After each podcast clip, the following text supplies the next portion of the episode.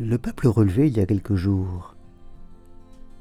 C'est dans le silence de Joseph, dans le silence des hommes et la parole des femmes que l'évangile advient. Alors que les évangiles sont remplis d'histoires d'hommes racontées par des hommes, c'est dans leur silence initial que tout commence. Silence de Joseph, Joseph le taiseux qui finalement reste quoi à l'annonce de Marie? Silence forcé de Zacharie dont Gabriel ferme la bouche car il ne croyait pas à la maternité d'Élisabeth. Les hommes se taisent, accablés, et les femmes parlent joyeuses, entre elles et avec les anges. Et c'est dans cette inversion des rôles traditionnels que le miracle advient. Dans le silence des hommes, si prompt d'ordinaire à parler pour ne rien dire, une place se libère pour une autre parole.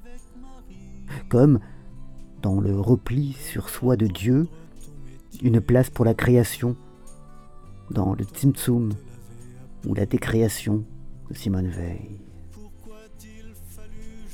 Il y a à ce propos dans la cathédrale d'Autun, dans la belle cathédrale d'Autun, un, un chapiteau magnifique parmi d'autres magnifiques chapiteaux, un chapiteau qui représente l'adoration des mages.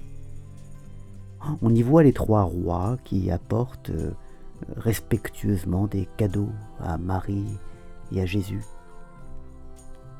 Et un peu plus loin, caché dans l'ombre, car il est sur euh, une autre face du chapiteau, on distingue Joseph, qui est ennuyé et qui est là, tranquille, le menton posé sur, euh, sur sa paume.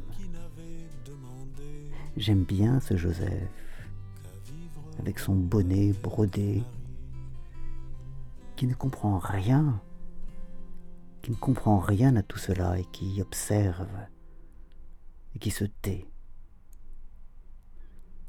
Joyeux Noël, bien qu'avec un peu de retard.